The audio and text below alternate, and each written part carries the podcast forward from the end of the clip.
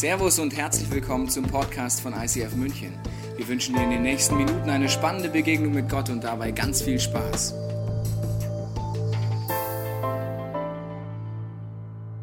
Was für eine Serie, was für ein Thema. Hat Gott ein Problem mit Homosexualität? Kann ein liebender Gott gegen homosexuelle Liebe sein? Zweimal das Wort Liebe in einem Satz. Dieses Thema ist der Auftakt einer sehr intensive Serie, wo wir uns mit Fragen auseinandersetzen, mit Themen auseinandersetzen und du wirst merken, jedes Thema, selbst wenn man auf den ersten Moment denkt, das hat mit mir nichts zu tun, wird sehr tief dich und mich, unseren Glauben, unsere Prägung hinterfragen. Das heutige Thema liegt mir ganz besonders auf dem Herzen, weil ich glaube, es sind ganz unterschiedliche Punkte heute, wenn wir es zu Hause diese Predigt angucken oder heute hier sind. Die einen sagen, ich bin heute hier und ich äh, habe Homosexualität in meinem Leben etwas sehr Reales erfahren. Ich habe diese starken Gefühle, ich lebe so. Vielleicht hast du die Frage, was sagt jetzt die Bibel dazu? Was sagen Christen dazu? Und du sitzt wahrscheinlich sehr angespannt in diesem Raum und denkst dir, was erzählt dieser Mann gleich da vorne? Vielleicht bist du auch in einer heterosexuellen Beziehung, vielleicht sogar verheiratet und tief im Herzen hast du immer wieder diese Momente, wo diese Gefühle hochkommen, diese Gedanken hochkommen mit Homosexualität. Du kämpfst damit und kein Mensch weiß von deinen Kämpfen und deinen Gedanken. Vielleicht sitzt du auch hier, weil du sagst, ich habe diesen Gott kennengelernt, ich kenne diesen Zugang zu einer lebendigen Gottesbeziehung und ich habe so viele Fragen. Ich weiß, was die Medien erzählen, aber wie kann ich mit meinen Freunden, wie kann ich ihnen begegnen, die dort auch Fragen haben? Oder du suchst einfach nach Argumenten, deine vorgefertigte Meinung zu untermauern. Ich glaube, wir alle werden heute sehr herausgefordert werden, inklusive mir. Und dieses Thema ist etwas, was mich sehr traurig macht, muss ich dir sagen. Ich habe eine Statistik gelesen und die Statistik sie ist aus Amerika, aber ich habe die Bedenken, dass sie in Deutschland leider genauso ausfallen würde. Dort wurden äh, junge Menschen zwischen 16 und 29 befragt, was steht das Christentum? An Nummer zwei als Aussage ganz oft erwähnt, für was steht das Christentum? Sie verurteilen und richten über Menschen. An Nummer zwei. An Nummer eins mit großem Abstand, wofür steht das Christentum? Sie sind gegen Homosexualität. Dann hat man Christen befragt in Amerika und auch da habe ich Bedenken, dass wenn man in Deutschland die Umfrage machen würde, was ähnliches rauskommt. Dort wurde gefragt, wofür steht das Christentum eurer Meinung nach? An Nummer eins mit großem Abstand, es ist gegen Homosexualität. Dieses Thema macht mich traurig, weil es mich sehr nachdenklich macht. Und wir Christen haben leider in der Vergangenheit keinen guten Job gemacht, Gottes Charakter, sein Wesen und seine Art und Weise, mit Themen in unserem Leben umzugehen, repräsentiert. Als Jesus auf diese Welt kommt, hat er einen großen Wunsch. Und dieser Wunsch ist, dass Gottes Beziehung möglich ist. Und es kommt eine Situation, wo eine Frau zu ihm gebracht wird. Diese Frau wurde beim Ehebruch erwischt. Und alle sagen zu ihm, schau mal, Jesus, du bist doch der Sohn Gottes. Du weißt doch, in der Bibel steht drin, also wer Ehebruch begeht, den muss man steinigen. Der Gedanke dahinter ist eine gewisse Sicht des Christentums und diese Sicht des Christentums möchte ich dir folgendermaßen erklären. Ich häng's dir mal hin, lese dir durch, es ist kein Schreibfehler.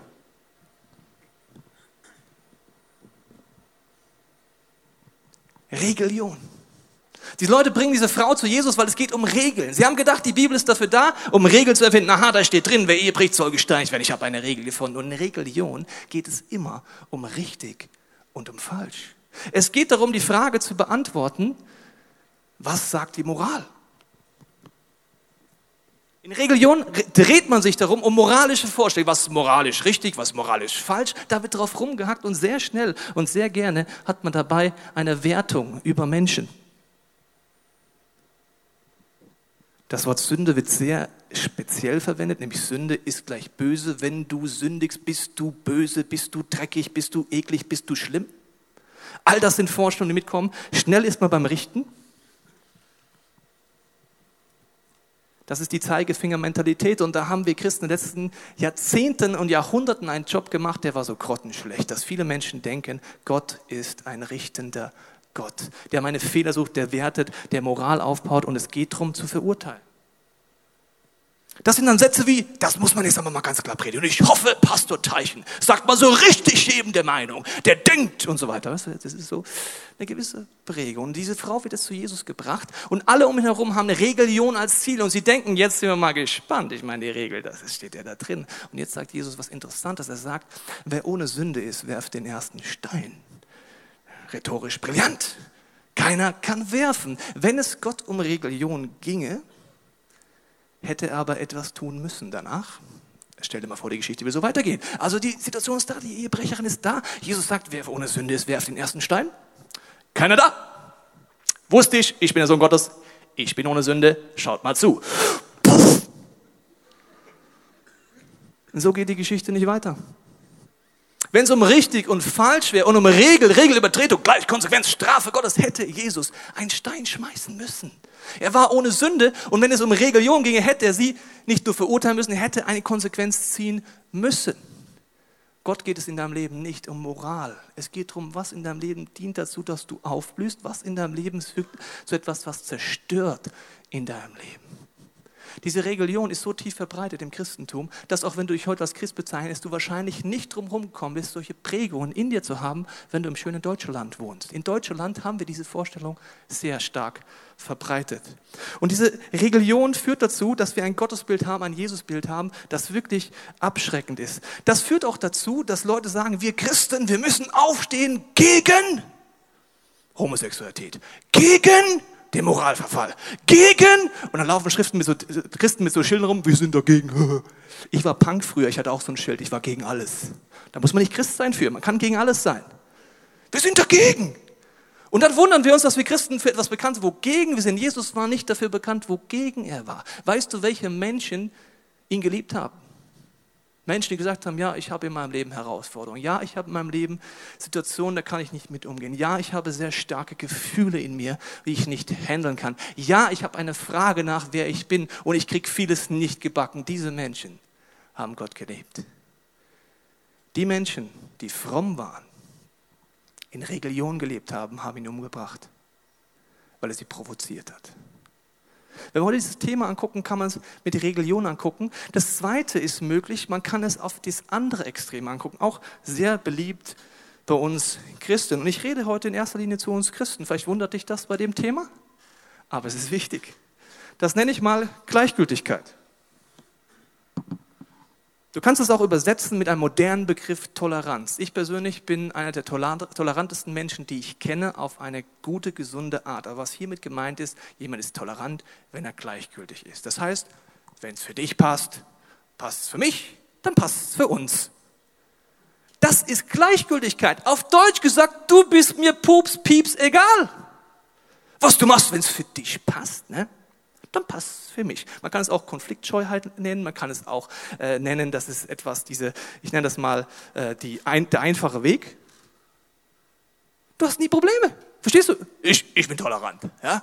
Was willst du machen? Krieg anfangen? Ich bin tolerant. Was willst du machen? Jemand umbringen? Ich bin tolerant. Ich bin tolerant. Wenn es für dich passt, passt auch für mich. Du willst fremdgehen? Wenn es für dich passt. Für mich passt der einfache Weg. So kann man sein Leben prinzipiell leben. Und das ist die Alles ist gut Mentalität. Nicht alles wird gut, alles ist gut. Alles gleich gut und es ist aber leider extrem lieblos.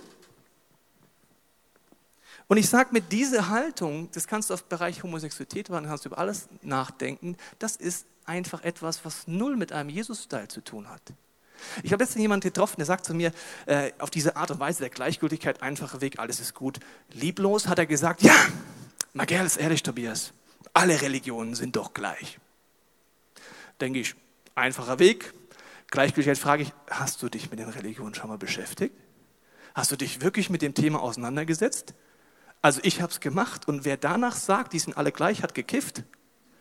Das kann gar nicht sein. Das ist der einfache Weg. Ich sage, alle Wege führen zum Ziel. Super, hey, easy peasy, I'm tolerant aber mit etwas auseinandersetzen, oberflächliche Antworten kannst du bei Gleichgültigkeit machen. Und bei Sexualität, bei Homosexualität ist so weit verbreitete Gleichgültigkeit, einfacher Weg. Ja, dann bin ich einfach immer noch der Mr. Nice Guy. Und jetzt ist die Frage, der Jesusweg, den werde ich dir nachher erklären, der ist genau hier. Ich möchte kurz nochmal auf diese Gleichgültigkeit eingehen. Dann gibt es auch gefährliches Halbwissen, nenne ich das immer. Sowohl bei Religion als auch bei Homosexualität. Da kommen so Sätze wie, ja, es ist ja ganz klar bewiesen. Jeder, der so einen Satz anfängt, also egal was, egal ob es Christen sagen, es steht ja ganz klar in der Bibel, denke ich, welche Bibel hast du? Wenn es da ganz klar Dinge drinstehen, auch sagen, es ist ja ganz klar bewiesen, dass Homosexualität in den Genen drin liegt. Das ist eine Möglichkeit, das höre ich irgendwo, kann ich aufnehmen und sagen, gut, damit wir Schneider, einfacher Weg. Ich setze mich nicht weiter auseinander. Ich habe mich sehr viel damit auseinandergesetzt. Ich habe die Homepage des Lesben- und Schwulenverband fast auswendig gelernt. Ich habe mir geguckt, welche Dinge gibt es. Macht dir ein paar Gedanken. Erstens das Gen-Argument, das Schwulen-Gen. Es gibt Zwillingsforschung, vielleicht hast du davon gehört. Und eine Untersuchung sehr früh hat gezeigt, dass wenn du eineiige Zwillinge untersuchst, dass wenn einer von beiden homosexuell lebt, mit einer 50-prozentigen Wahrscheinlichkeit das andere eineige Zwilling auch homosexuell lebt. Wenn sie zweieiig sind, ist die Wahrscheinlichkeit bei 22 Prozent. Wenn du dich mit Wissenschaft nicht auskennst, erkläre ich dir kurz dieses Prinzip. Man sucht nach Ergebnissen und der Wissenschaftler weiß das hier im Raum. Deine Prämisse, also deine Voreinstellung, entscheidet über deine Interpretation des Ergebnisses. Als ich studiert habe, war ich schockiert, wie unterschiedliche Professoren die gleichen Fakten unterschiedlich auslegen konnten. Ich sage es mal ein bisschen platt. Wenn es in den Genen wäre, wäre es nicht 50 Prozent, sondern 100 Prozent. Ich meine, wenn man ein eiges Zwilling schon homosexuell lebt, ist der Schritt für mich nicht mehr so groß. Es gibt Hinweise, man muss sie auch ernst nehmen, aber es geht immer die Frage, wir wollen rauskriegen, ist es einfach so, müssen wir aufhören, über dieses Thema zu reden, ja oder nein. Dann gab es eine weitere, die weltgrößte Zwillingsforschung aus Stockholm und London gemacht und dort hat man gemerkt, die Gene sind circa 18 bis circa 30 Prozent, hat man in der Theorie. In der großen Mehrzahl bis zu 66 Prozent entscheiden meine Sexualität immer Erlebnisse, in der Schwangerschaft, Geburt, psychologische Traumata, Unfälle, Gewalt, Krankheit und auch sexuelle Erfahrungen. Das heißt, Sexualität ist immer eine Folge von gewissen Dingen, die in meinem Leben sehr komplex zusammenspielen. Dann gibt es die Hirnforschung.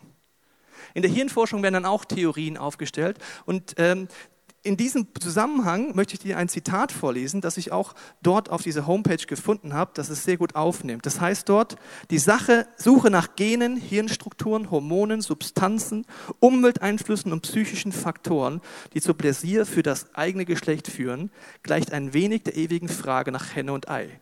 Sind es die Gene, die die Hirnanatomie bestimmen? Sind es die Hormone, die die Gene anschalten? Oder sind es Erlebnisse, die sich Hirn und Genom einbrennen? Immer mehr Wissenschaftler glauben an eine komplizierte Mischung aus alledem. In dem Moment hättest du einen seriösen Wissenschaftler vor dir. Das zweite Zitat möchte ich dir auch noch vorlesen. Es ist eher unwahrscheinlich, dass vielschichtige individuelle Verhaltensweisen wie die Zuwendung, Liebe und Sexualität oder gesellschaftliche Phänomene wie Familiengründung und Paarbeziehung auf einfachen genetischen Anlagen basieren. Die Erklärungskraft der Gene ist mit Sicherheit unterkomplex. Sexualität von uns allen ist eine komplizierte, komplexe Sache, warum wir uns wie verhalten. Und in den meisten Fällen kann man Dinge finden, warum ich mich auf eine Art verhalte, die man die psychologische Erklärung nennt. Das sind Erlebnisse in meiner Kindheit, wenn ich heranwachse, die, der Kontakt zum gleichgeschlechtlichen Elternteil, vielleicht ein überdominanter Vater, ein Vater, der vielleicht abhaut und es ein Scheidungskind ist, Situationen, wo eine alleinerziehende Mutter vielleicht etwas in ein Kind reininterpretiert und reinprojiziert, was nicht dorthin gehört, bis hin zu Missbrauch, tiefe Dinge, die in meiner Kindheit passieren, die etwas Komplexes auslösen, was später meine Identität beeinflusst und damit meine Sexualität. Und das ist ein Grundsatzthema. Wenn du dachtest, wir reden heute über die Homosexuellen, ich muss dich leider enttäuschen, ich rede bei uns. Wir alle haben in der Sexualität Herausforderungen. Ich möchte den Menschen mal kennen, der nicht lügt und mir sagen würde, also ganz ehrlich, also in der Sexualität, es läuft nur rund bei mir. Also ich habe noch nie eine Herausforderung in dem Thema. Ich habe viermal Tag Sex mit Frau, Migräne kennen wir nicht, das ist ein Fremdwort. Also mit Gedanken habe ich noch nie eine Herausforderung gehabt. Ich habe noch nie irgendwo anders hingeguckt. Pornos, was sind Pornos? Wie schreibt man Pornos? Habe ich noch nie gehört. Für mich ist alles toll. Ich verstehe gar nicht, wie jemand in der Sexualität Kämpfe haben kann. Wow, was für ein Heuchler und für ein Schwachsinn. Wir alle kämpfen im Bereich der Sexualität. Und es hat etwas mit unserer Identität zu tun. Wer bin ich? Und jetzt ist etwas aufgekommen in unserer Gesellschaft. Der Gedanke, meine Gefühle sind meine Identität. Das ist leider extrem unbiblisch, werde ich gleich nochmal drauf eingehen. Die Bibel erzählt dir davon, dass Gefühle nicht deine Identität sind. Wenn du ein Gefühl hast, einen Gedanken hast, Mann, am liebsten, keine Ahnung, würde ich das und das tun, oder ein Mann erzählt, ich habe immer das Gefühl, ich müsste fremd gehen. Das Gefühl ist nicht deine Identität. Diese psychologische Erklärung ist sehr komplex. Und man sieht nur, es sind viele, viele Punkte. Und dann gibt es noch die natürliche Erklärung, besonders auf der Seite. Das Argument ist, es kommt der Natur vor. Pinguine sind schwul, teilweise. Schafe sind schwul, teilweise. Auch dieses Argument, lasst uns bitte einfach nur an beiden Ecken irgendwie seriös bleiben. Wenn du mit dieser Art argumentierst, kommst du irgendwann in Teufels Küche, weil dann kommt der Nächste an und sagt, ich habe eine Heuschreckenart gefunden, die beim Sex den Partner auffrisst. Das stimmt. Das ist die Wahrheit. Und wenn du sagst, das kannst du nicht machen, sagst du, es ist ganz in der Natur gegeben, schau dir die Heuschrecke an. Also das ist sehr grenzwertig. Aber warum gibt es diesen Schrei unserer Gesellschaft zu finden, dass es so okay ist? Weil wir Christen und wir als Gesellschaft mit einem moralischen Zeigefinger Menschen an die Wand gedrückt haben, sie verurteilt und gerichtet haben, dass ein Schrei kommt, lass mich doch leben. Und stell dir vor, du hättest nicht das Privileg, dass deine Kämpfe als heterosexuell lebender Mensch gesellschaftlich anerkannter wären als dieses Thema, würdest du genauso emotional zurückschlagen und sagen, ich bin doch so. Und ich verstehe das. Ich verstehe auch die Emotionen. Ich verstehe, dass das aufgeladen ist und dass ein Christenhass teilweise entstanden ist. Weil das da auf der Seite so null mit Jesus zu tun hat. Das ist die Frage, was ist jetzt der Jesusweg? Jesus kommt auf diese Erde und hat eine Botschaft, die ist unfassbar. Er sagt, ich liebe jeden Menschen bedingungslos. Bedingungslos. Ganz egal, was du in deiner Sexualität für Fragen, für Gefühle, für Kämpfe, für Dinge hast, die vielleicht gar keiner weiß. Ich liebe dich bedingungslos. Und erst wenn du diesen Gott so kennenlernst, können wir ansatzweise uns trauen, über ganz tiefe Dinge unserer Identität zu reden. Und jetzt kommt der nächste Punkt. Dann sagt Jesus, die Bibel ist dafür da, nicht um Gesetze zu nehmen und damit Menschen zu verurteilen, sondern sie ist ein Spiegel, in den ich reinschauen kann, um zu schauen in meine Fragen nach Identität. Wer bin ich? Was ist ein Mann? Was ist eine Frau? Was heißt Sexualität? Dort reinzuschauen und von Gott Hinweise in diesem Verwirrungswirrwarr zu bekommen, was Gottes Ideen für dich sind. Aber nicht, um dieses Gebot zu nehmen, um Menschen zu verurteilen und zu vernichten, sondern eine Einladung auszusprechen. Und diese Einladung ist, wenn du willst, sagt Jesus, dann komm zu mir. Ich liebe dich, wie du bist, mit deinen, all deinen Höhen und Tiefen deiner Sexualität. Und du merkst, das gilt für uns alle. Aber wenn du in den Spiegel schaust, siehst du in dem Spiegel folgendes. Dort heißt es in der Bibel, dass Gottes Traum für dein und mein Leben die heterosexuelle Ehe ist, wo ein Mann, und jetzt musst du gut aufpassen, in seiner Identität immer mehr fest wird, eine Frau in seiner Identität, in ihrer Identität immer mehr fest wird und zur Ruhe kommt und diese beiden zusammen eine Familie gründen alles, was außerhalb von dieser Sache, dieser Idee ist, ist in diesen Spiegel reingucken etwas, wo Gott dich auf etwas hinweist. Also, das heißt keine Pornografie. Das heißt nicht mit den Blicken andere Leute zu begehren. Das heißt nicht die Homosexualität. Es ist ein riesen Potpourri. Und auf einmal merken wir, ja Mist, sind wir doch alle in einem Boot. Ich dachte, wir können mal über die reden. Die Bibel redet immer über uns. Und ich weiß nicht, ich muss es so hart sagen, wer uns Christen ins Hirn geschissen hat. Das kannst du gerne mit mich aufregen, aber anders kann ich es wirklich nicht ausdrücken. Ich weiß nicht, wer uns Christen ins Hirn geschissen hat mit der Idee, dass es eine Aufgabe des Christen ist, rumzulaufen und Sünde einzuteilen. Also wenn du die Idee hast, dann machst bitte, komple bitte kom komplett die ganze Sache. Also nicht nur rumlaufen, ja, Sexualität ganz schwierig, weil da haben wir gesellschaftlich gewisse Vorstellungen, sondern mach's konsequent. Geh raus, wenn du jemanden siehst, irgendwo an der Bankschalter, ja, erheb Geld ab, geh an ihm vorbei und sag, Entschuldigung, kann sein, dass sie ein Problem mit Habgier haben und äh, Geiz ist Sünde in der Bibel.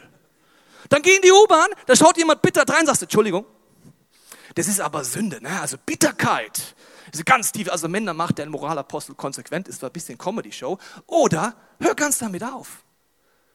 Jesus war in der Mitte, hat gesagt, es gibt den Spiegel, es gibt die Hinweise, es gibt Klarheit in meiner Orientierung. Trotzdem lebe ich dich bedingungslos, ohne lieblos zu sein und gleichgültig zu sein. Ich habe ein Ziel mit dir und ich möchte mit dir einen Weg gehen.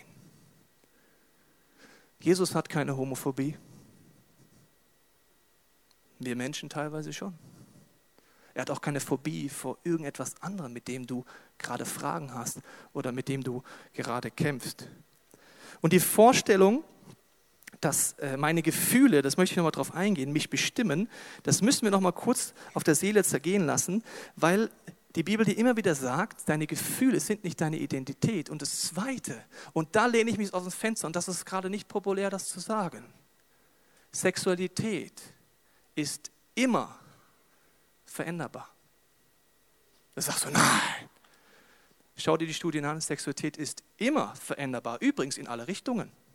Letztendlich fragt mich jemand, kämpft das ICF gegen Homosexualität? Da habe ich gesagt, was ist denn das Schräges? Wir kämpfen gegen gar nichts. Wir kämpfen für etwas und das ist Freiheit. Dass nicht jemand, der mit Homosexualität kämpft, ein Stempel unserer Gesellschaft kommt, einmal schwul, immer schwul. Sondern dass du dich frei entscheiden kannst in alle Richtungen. Und wenn du dich in diese Richtungen äh, entscheidest, gibt es viele Lebensformen übrigens unserer Gesellschaft. Ganz viele. Die Aufgabe von einem Christ ist es, nicht zu verurteilen, sondern Orientierung zu geben aus einer tiefen Liebe heraus. Ich habe gesagt, wir alle sitzen in einem Boot.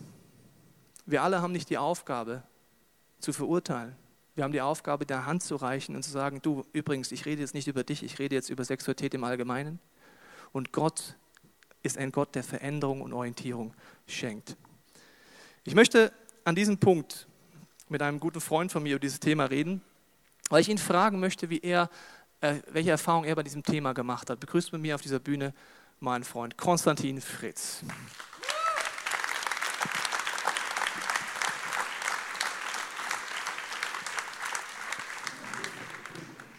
Nimm Platz, Konstantin. So, Konstantin, es ist das eine, wenn ich so darüber rede. Wir sind alle in einem Boot, das stimmt auch. Es ist was anderes, wenn man wirklich konkrete Erfahrungen damit gemacht hat. Inwiefern hast du erlebt, dass homosexuelle Gefühle in deinem Leben äh, real wurden? Ähm, bevor ich das erzähle, möchte ich kurz sagen, es geht hier nicht nur um Männer, sondern es geht auch um Frauen, weil du hast auch sehr viel gesagt, äh, schwul. Also es geht einfach um das, die ganze Bandbreite, weil ich jetzt bin es auch als Mann hier. Aber vielen Dank für diese super Predigt. Ähm, bei mir war das so, dass ich ähm, ja, Mitte der Pubertät irgendwie äh, einerseits so ein Frauenheld war irgendwie und äh, andererseits aber in mir was entdeckt habe, was eben sich zum gleichen Geschlecht hingezogen gefühlt hat. Und es war für mich super schlimm, das zu entdecken, weil ähm, das, das gab es für mich einfach nicht. Das war keine Option. Das war, ich hätte lieber ein Bein amputiert bekommen, als irgendwie damit zu tun zu haben oder so ein Leben zu leben. Und äh, deswegen habe ich das einfach weggesperrt in meinem Herzen und habe auch mit niemandem darüber gesprochen. Und ich habe auch mir selber einfach das nicht zugestanden und habe einfach gedacht, so, okay, mal abwarten und Tee trinken, das wird sich schon irgendwie lösen. Das wäre so eine erste Reaktion, egal ob man sich als Christ bezeichnet oder nicht, wo man diese Fragen hat und diese Kämpfe hat. Ähm, du bist dann nach Berlin gegangen zum Studium, mal ein bisschen weg von zu Hause dann hat man noch mal vielleicht eine größere Freiheit, über Themen nachzudenken. Ja, genau. Ich war ja in der Zeit eben noch nicht mit Gott unterwegs. Ähm, also genau, in, in, in Berlin ist natürlich da eine recht freie Atmosphäre, sage ich mal. Ich habe da angefangen, ähm, das Thema auch für mich irgendwie äh, zu akzeptieren, so langsam Schritt für Schritt, einfach auch mit Leuten darüber zu sprechen und zu merken, okay, ich kann auch noch danach in den Spiegel gucken, selbst wenn ich irgendwelche Leute da einweihe. Ähm, aber ich habe das da nicht, nicht ausgelebt oder so, sondern es war einfach nur so eine erste Annäherung. Und danach bin ich dann nach dem Studium nach China für eineinhalb Jahre, also so der nächste Schritt, weg einfach auch mal von der westlichen Gesellschaft, einfach, weil ich war sehr auf dieser Frage, äh, auf dieser Suche nach der, nach der Frage, wer bin ich wirklich? Da, wie gesagt, ich konnte mir überhaupt nicht vorstellen, Christ zu werden, aber ähm, eigentlich das, was die Almut auch vorhin gesungen hat, wofür bin ich überhaupt hier? Und das hatte natürlich auch, die, ich denke mal, diese sexuelle, ähm, dieses Wirrwarr, was ich mal gespürt habe, hat natürlich das auch befeuert, dass ich mir diese Frage wirklich konsequent gestellt habe. Und in China habe ich dann ähm, äh, einen jungen Mann kennengelernt. Wir, sind, äh, wir haben eine Beziehung eingegangen. Und jetzt mal, um hier alle äh, religiösen Vorstellungen zu sprengen, äh, in dieser Beziehung habe ich Jesus kennengelernt. Das ist schon sehr, sehr abgefahren. Auch muss ich sagen im Nachhinein, wie, wie, wie groß Gott ist und was für gigantische Wege er geht. Eigentlich in diesem Moment, wo, wo ich meine größte Schwäche irgendwie äh, ihm oder einfach dargelegt habe, habe ich ihn gewaltigst erlebt und wusste dann auch so, okay, das kann ich jetzt nicht mehr wegleugnen, den gibt es tatsächlich. Und wir haben natürlich dann schon uns die Frage gestellt, ist das jetzt Gottes Wille? Also ist das auch irgendwie mit, mit dem, was er so denkt und sagt, vereinbar? Es war einfach auch ein Hin und Her, ähm, aber es hat sich einerseits sehr richtig angefühlt, weil man natürlich, wenn man die Seele jahrelang deckelt und da drin fängt es immer mehr an zu kochen, irgendwann ist da wie so eine, ja, also das ist einfach ein enormer Druck, der dann aufgebaut wird. Und wenn man dann den Deckel mal hochheben kann und sagen kann, so bin ich halt nun mal, dann ist das natürlich eine Riesenbefreiung erstmal. Ihr habt euch die Frage gestellt, ähm, die Beziehung ist auseinandergekommen, du kommst zurück nach Deutschland mit diesem Potpourri an neuen Erfahrungen. Du hast diesen Gott kennengelernt, gemerkt, durch Jesus ist eine Gottesbeziehung möglich. Die Fragen bleiben. Äh, was ist mit den Gefühlen in mir? Was waren da nächste Schritte für dich in Deutschland wieder? Genau, also ähm, ich bin dann ja hier ins ICF gekommen, um einfach den Glauben auch weiter zu leben, weil ich das einfach so, so erlebt hatte, dass es real ist und wahr ist. Und wir haben uns dann sehr schnell kennengelernt, das war so vor sieben Jahren ungefähr, und haben uns sehr gut befreundet.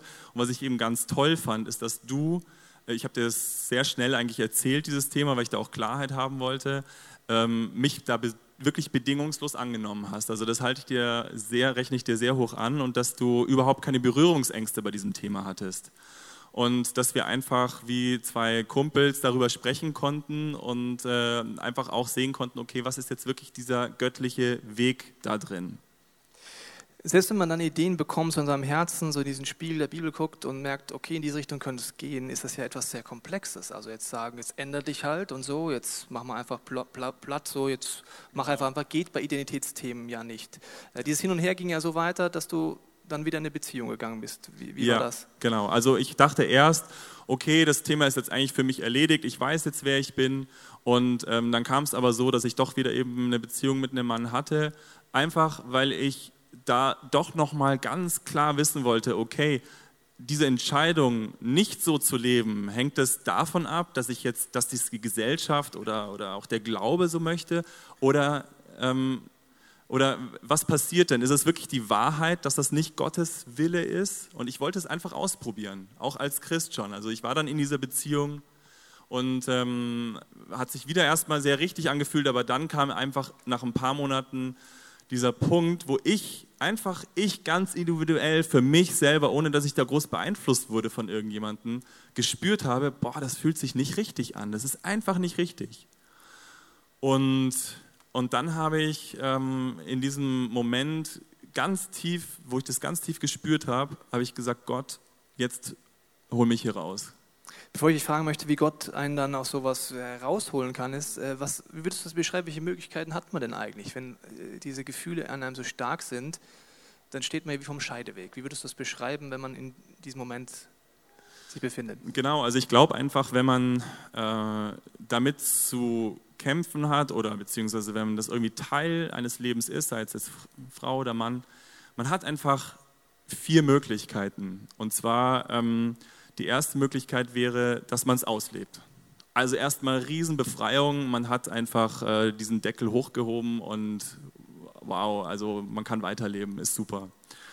Die zweite Möglichkeit ist, ähm, dass man ja eigentlich ein, ein Leben voller Lügen lebt, weil man in einer heterosexuellen Beziehung ist zum Beispiel und möglicherweise auch Kinder hat und das aber inner, innerlich schon seit Jahren mit sich rumschleppt und eben auch möglicherweise denkt, ach, mit der Zeit wird sich das schon irgendwie klären, aber dadurch, dass es gedeckelt ist, wird es immer stärker und ich kann mir sehr gut vorstellen, dass das dann also eine ziemliche Katastrophe auch sein kann für eine Beziehung. Die dritte Möglichkeit, die auch leider häufig vorkommt und deswegen appelliere ich wirklich an, an die große, große Barmherzigkeit, auch bei jedem Einzelnen hier, ähm, gegenüber Leuten, die damit zu kämpfen haben, die dritte Möglichkeit ist tatsächlich, sein Leben zu beenden. Das machen einige. Es ist schlimm, super schlimm.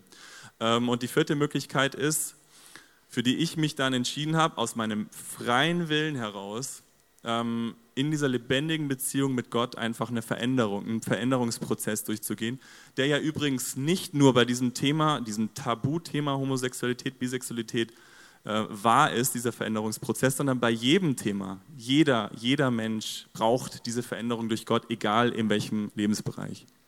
Wie sieht denn so ein Veränderungsprozess aus? Also wenn man dann so die ersten Schritte geht, äh, die komplexe Identitätsfrage, ein Gebet, super, Shalom, bumm. Ja, genau, ein Gebet und die Sache ist geritzt. Okay. Nein, es ist natürlich ein Prozess. Ich muss auch dazu sagen, der Prozess war bei mir kompliziert. Es war ein komplizierter Prozess, es war, weil, weil es geht an die ganz tiefen Tiefen der Identität, an die tiefen Wurzeln. Und da braucht man natürlich auch Leute, die einen einerseits bedingungslos annehmen, einem beistehen, auch wenn man äh, irgendwie gerade wieder Fragen hat, dass man die anrufen kann. Also da war ich echt immer dankbar, dass du da da warst. Ähm, und es ist aber ja das, was, was, was wir auch in der Bibel lesen können, ähm, dass Jesus am Kreuz gestorben ist für uns. Das heißt, ich habe das einfach wirklich, ich habe danach gesucht, was bedeutet denn das jetzt? Das lässt sich ja sehr platt sagen, aber äh, ich habe mir gedacht, ich muss da die Wahrheit rausfinden. Was ist das denn? Und dann habe ich das für mich angewendet und dann habe ich das erlebt, dass dieses alte Leben, dieses verwirrte Leben einfach eine, eine Beendigung erfund, äh, gefunden hat, ohne jetzt äußerlich sichtbar zu sein. Eine innerliche Beendigung und ähm, ein innerlicher, totaler Neustart. Also Gott, Gott hat alles neu gemacht. Das kann ich tatsächlich so sagen. Ja. Ich habe es ja vorgelesen in der Predigt, dass es eine komplizierte Dinge ist, wo Gott auch an, Wurzel, an die Wurzeln geht in diesem Veränderungsprozess. Im Rückspiegel, kannst du vielleicht ein, zwei Beispiele sagen, wo siehst du im Rückspiegel Punkte, wo Gott an die Identität gearbeitet hat und als Folge die Sexualität sich verändert? Weil es ist ja nicht so, ich ändere jetzt meine Sexualität einfach, sondern das ist eine Frucht von inneren Prozessen. Ja, absolut. Es ist eine Frucht, die halt dann sichtbar wird irgendwann wenn man da an die Wurzel geht. Also bei mir, das ist halt extrem individuell, das ist bei jedem natürlich irgendwo anders. Bei mir ähm, habe ich entdeckt, dass äh, ich wie so von meiner richtigen männlichen Identität wie abgeschnitten war. Wodurch auch immer, es war wie so eine gläserne Wand dazwischen, ich kam da nicht ran und ich habe versucht, das halt von, von, von anderen Männern zu bekommen. Ähm, und dann habe ich mich im Nachhinein natürlich auch gefragt, ist das jetzt echte Liebe in dieser Beziehung oder ist es eher ein Nehmen? Dass ich mir etwas Essentielles von dem eigentlich nehmen möchte, was natürlich nicht funktioniert. Was wäre so ein Beispiel, was man sich da nimmt, in Anführungsstrichen, in einer Beziehung? Ja, zum Beispiel einfach eine, also bei mir war das einfach so, ich war ja irgendwie so immer so, so ein Hin und Her, ich wollte einfach Entschlossenheit in meinem Leben haben und auch im, im, im Bereich, wie ich beruflich zum Beispiel leben kann und das habe ich dann bei anderen da gefunden und habe mir gedacht, okay, also das war natürlich ein, ein unterbewusster, unterbewusster Prozess. Ähm, und der andere Punkt ist einfach natürlich, unsere Gesellschaft propagiert einfach Sex, Sex, Sex. Ähm, und ich habe das so interpretiert, glaube ich, als Jugendlicher, wenn ich nicht äh, permanent mit einer Frau im Bett liege, dann ähm, bin ich irgendwie nicht, entspreche ich nicht diesem männlichen Idealbild. Das ist natürlich totaler Blödsinn aus der heutigen Sicht, aber ich habe das damals nicht so richtig verstanden. Und habe einfach dadurch den Schluss gezogen, gut, wenn ich das nicht will oder wenn ich da, ich habe es teilweise ja auch gemacht, aber was, was krass ist, äh, weil ich da immer mehr meine echte Sex äh, Sexualität auch irgendwie verloren habe, ähm, dann, dann der Umkehrschluss ist halt, dass ich dann wahrscheinlich nicht männlich genug bin. So. Was würdest du denn sagen, ist männlich? Ja, also das ist echt eine schwierige Frage, weil wenn man jetzt irgendwelche Eigenschaften aufzählen würde, dann würde man ja irgendwie einen gewissen Typ von Mann äh, identifizieren wollen und alle Männer in einen Topf werfen. Ich glaube, so funktioniert das nicht, sondern jeder Mann hat ganz spezielle Talente, ganz spezielle Gaben, ganz spezielle charakterliche Eigenschaften. Und ich glaube einfach, diese Suche nach dem, mit Gott zusammen, nach dem, wer bin ich wirklich? Wofür bin ich hier? Also das ist für mich was extrem männliches, aber das ist nicht nur die Suche, sondern der Prozess, den man dann geht. Dann wird man nämlich entdecken, was ist eigentlich wirklich ein Mann nach der Vorstellung Gottes. Wie ist das Thema heute für dich, wenn du in deinem Alltag, wie kann ich mir das vorstellen? Ja, also du hast ähm, ja vor sieben Jahren mir gesagt, boah Konstantin, ich freue mich schon auf den Tag, wo ich dich mit deiner Frau trauen werde. Ähm, das war ein super Wort des Glaubens. Ja, ähm, ich habe, es war mir immer wieder im Kopf, als ich dann in schwierigen Situationen war. Und tatsächlich vor eineinhalb Jahren hast du mich mit meiner genialen, wunderbaren Frau getraut. Und ich lebe jetzt ein Leben, das ich eigentlich schon immer leben wollte, aber aus eigener Kraft nicht konnte. Und es ist tatsächlich so, ich spiele jetzt nicht irgendwas vor, so von wegen, oh, ähm, ich habe mich jetzt gezwungen, um so möglichst biblisch zu leben und so ein Blödsinn, sondern das ist eigentlich, das ist wirklich das, was ich im tiefsten Inneren schon immer wollte. Äh, ich hätte nur nicht gedacht, dass es möglich wäre, weil ich halt so eine Verwirrung hatte. Aber für Gott ist wirklich nichts unmöglich. Das ist wirklich sehr, sehr abgefahren, was Gott gemacht hat. Und wir bekommen im November ein Kind. Und es ist, ich meine, das, das weiß wahrscheinlich jeder auch hier im Raum, das Leben hier auf der Erde ist immer wieder geprägt von Versuchungen auch. Die Frage ist halt nur, ob ich diesen Versuchungen nachgebe oder nicht. Ich meine, ob das jetzt Pornografie oder Fremdgehen ist oder einfach auch nur äh, Zukunftsangst zuzulassen. Das sind ja alles Versuchungen. Aber wenn ich klar bin in diesem Fokus, wer bin ich in dieser göttlichen Identität, dann gibt es keinen kein Act, keine Probleme. Das ist ja genau das Ziel von Gott, uns da zu einer Ruhe zu bringen, auch mit Hilfe der Bibel, diesen Spiegel, in den ich gucken kann. Äh, wie würdest du denn heute jemandem erklären, wie würdest du Gottes Sicht auf dieses Thema vielleicht erklären und auch was vielleicht eher eine menschliche Perspektive auf dieses Thema? Also meine menschliche Perspektive war, ich weiß nicht, vielleicht ist es bei manchen auch anders. Für mich war das das Allerschlimmste. Also auch als ich noch nicht Christ war. Ich habe mir gedacht, so, ja, das habe ich ja vorhin schon gesagt, das bitte nicht. Also alles nur das nicht. Ähm, aus Gottes Perspektive ist das einfach äh, ein, ein Teil unseres menschlichen Daseins, die, die nicht so sind, wie er sich das eigentlich vorstellt. Davon bin ich da überzeugt. Kann gerne jemand eine andere Meinung haben. Zu mir kommen, können wir diskutieren drüber. Aber ähm, es ist aus Gottes Sicht, er, er stellt, also in, in, der Bibel stellt Paulus das auch eine, wirklich eine Reihe mit, mit Zank, mit Eifersucht, mit Streit, ähm, mit Lieblosigkeit. Also das ist für ihn überhaupt kein Tabuthema, es ist überhaupt kein, kein aufgebauschtes Thema und das sollte es für uns definitiv auch nicht sein. Das ist halt über die Jahrhunderte einfach so geworden. Und deswegen, ich muss persönlich sagen, lehne ich mich jetzt auch ein bisschen weit aus dem Fenster raus, aber ich finde es gut, dass es in der Gesellschaft langsam nicht mehr ein Tabu wird. Ähm, wir leben in, in dem großen Glück hier, dass es keine, dass keine Todesstrafe mehr darauf steht, ja. Ich meine, oder jedenfalls eine Gefängnisstrafe oder so. Also in anderen Ländern äh, steht, besonders in, in muslimischen Ländern, ist da noch die Todesstrafe drauf, was schon krass ist. Weil wenn die Gesellschaft es irgendwo akzeptiert, dann hat man ja wirklich die freie Entscheidung. Dann kann man ja wirklich sagen, will ich so leben? Die Gesellschaft akzeptiert es, egal oder ja oder nein. Will ich so leben oder nicht? Ist das meine Vorstellung von meinem Leben? Was vielleicht als Abschluss so deine Herzens Herzensmessage für uns hier im Raum oder auch wenn man zu Hause diese Predigt anguckt, vielleicht als Abschluss, was dir noch besonders auf dem Herzen bei dem Thema? Also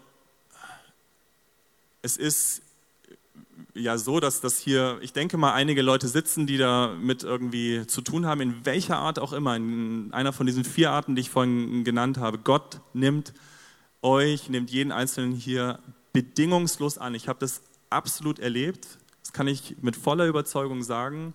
Und ähm, die anderen, die mit dem Thema nichts zu tun haben, ich bitte euch, nehmt die anderen bedingungslos an. Ich, ich wünsche mir eine neue Freiheit in diesem Thema, dass es einfach aus dieser Dunkelheit rauskommt, dass es aus diesen inneren Gefängnissen rausgelassen wird und einfach ans Licht kommen darf. Und dann kann man gemeinsam sehen, was für ein Prozess ist eigentlich das Richtige und welche Entscheidung will man wirklich treffen. Und wenn du mit diesem Thema irgendeine Herausforderung hast, in welcher Art auch immer, ich bitte dich, komm raus, komm raus aus dem Gefängnis, komm raus. Und ähm, es wird ja auch eine äh, E-Mail-Adresse eingeblendet, an die du dich wenden kannst. Schreib hin, wenn es dir zu peinlich ist von irgendeinem anonymen Account, es, mach es einfach, mach es.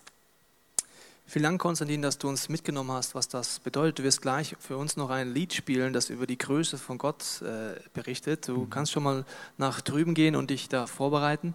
Und ich möchte uns einfach äh, einladen, einfach für uns selber ehrlich zu werden. Vielleicht warst du bis heute jemand, der sehr platte Antworten gegeben hat. Und das Christentum ist leider sehr oft voll von platten Antworten. Zum Beispiel, es ist halt Sünde. Oder da muss man halt beten, das ist halt ein Dämon. Ja, da muss man halt einfach um Heilung beten, als ob Identität eine Krankheit wäre. Identität ist keine Krankheit, Identität ist eine Folge von komplexen Prozessen in deinem und meinem Leben. Und ich bitte dich, wenn du mit dem Thema kämpfst, dass du gleich, wenn ich bete, dich traust, dein Herz Gott zu öffnen. Weil er dich nicht anklagt. Ich werde gleich beten, dass wo Christen dich verletzt haben und Kirche dafür gesorgt hat, dass du nicht mehr zu diesem Jesus gehen kannst, dass dieses Bild in deinem Herzen klar wird. Ich möchte aber auch beten für Christen in diesem Raum, dass wir Menschen werden, die auf der einen Seite einen Spiegel kennen, in den wir selber gucken, von der Grundhaltung sagen, ich bin mit dir in einem Boot, ich bin gar nicht besser, ich habe auch meine Kämpfe, ich bin nicht gleichgültig. Wenn du möchtest, gehe ich mit dir einen Weg. Und ich bin nicht heute hier, um jemanden, der nicht will, ein Angebot zu machen. Ich wünsche mir, dass wir ein Land sind, wo jeder, der einen Veränderungswunsch hat in Sexualität, auch ein Veränderungsangebot bekommen darf. Und ich möchte jetzt beten und ich lade dich ein, in deinem Herzen mitzubeten, vielleicht zum allerersten Mal zu sagen, Jesus, ich merke, ich war sehr hartherzig bei diesem Thema. Ich habe gerichtet, geurteilt, vielleicht sogar abgesehen auf dieses Thema und bin mitschuldig geworden, dass in unserem Land sich Menschen umbringen müssen, weil eine Gesellschaft und die Kirche dafür gesorgt hat, dass man nicht mehr ehrlich sein kann. Ich möchte jetzt beten und ich lade dich ein, mitzubeten, egal wo du kämpfst in diesem Thema, egal ob du heterosexuell lebst, homosexuell lebst. Bet mit mir. Vater, ich danke dir, dass du ein Angebot machst, das unfassbar ist. Jesus, ich danke dir, dass du am Kreuz gestorben bist für uns. Jesus, ich bete für jeden im Raum hier, der tiefe Verletzungen hat. Ich bitte dich stellvertretend um Vergebung wo Christen dich verletzt haben, wo Kirche dich weggestoßen hat. Und ich bete, dass du diesen Jesus klar sehen kannst jetzt. Ich bete auch für alle anderen im Raum hier, die in anderen Punkten kämpfen in der Sexualität, dass dieser religiöse Geist weichen muss, aber auch, dass diese Gleichgültigkeit weichen muss. Und ich, Jesus, ich danke dir, dass in dem nächsten Song wir davon hören, dass du dein Blut vergossen hast an diesem Kreuz. Und das heißt immer wieder, dein Blut macht Dinge möglich. Dadurch, dass du stirbst für alles, was im Leben uns verwirrt, in unserer Identität, in unserer Sexualität. Jesus, du sagst, komm zu mir. Und ich lade dich jetzt ein, in deinem Herzen mit Gott ehrlich zu werden. Vielleicht müssen viele von uns umkehren, wo wir verurteilt haben, weil da ist Jesus sehr deutlich und das möchte ich dir sagen, bevor wir den Song hören. Er sagt, mit dem Maßstab, mit dem du misst, wird er dich messen. Und wenn du in der Sexualität irgendjemand, egal wo er kämpft, anfängst mit einem Maßstab zu messen, der vertuelt richtet, dann sage ich, gute Nacht in deinem Leben, gute Nacht Deutschland, dann ist es, hast du einfach keine Chance mehr. Wir alle sitzen im gleichen Boot und brauchen einen Retter. Und wenn es um Heilung geht in diesem Thema, dann geht es darum, dass Gott die Wurzeln heilen möchte und nicht, dass Sexualität einfach geheilt wird. Das ist die Folge davon. Während diesem Song diskutiere in deinem Herzen, mit diesem Gott und lass auf dich wirken, dass Gott der gleiche ist, gestern, heute und in aller Zeit.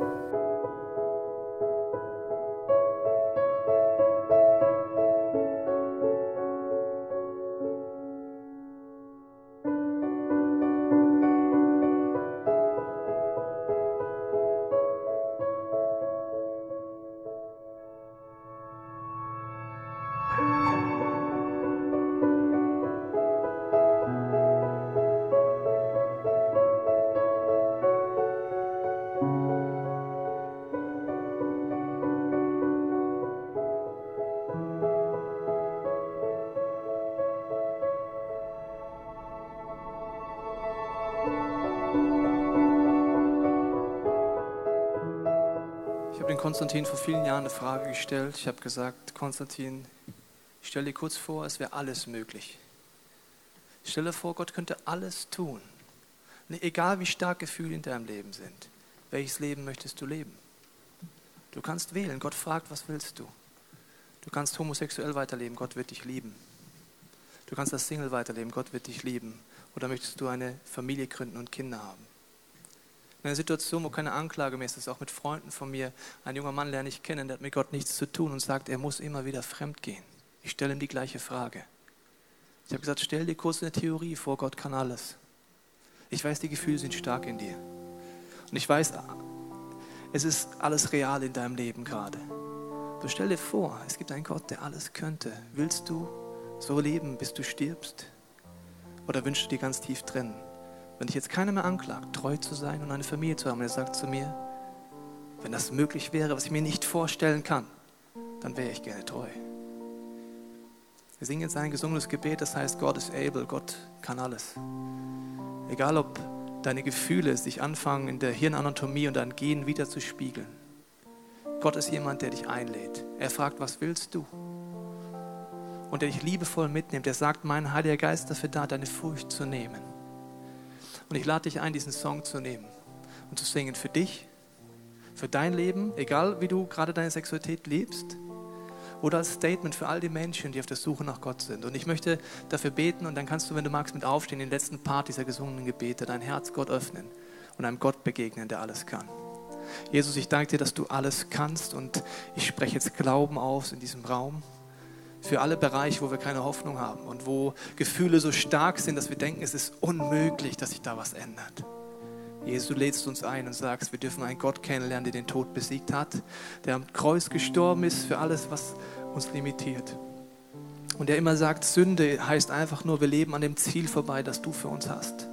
Und wir alle sind in dieser Definition Sünder. Wir alle brauchen dich und wir wollen diesen Song nehmen und zu dir singen. Wir hoffen, dass dir diese Predigt weitergeholfen hat. Wenn du Fragen hast, kannst du gerne an info at icf-moenchen.de mailen und weitere Informationen findest du auf unserer Homepage unter www.icf-moenchen.de.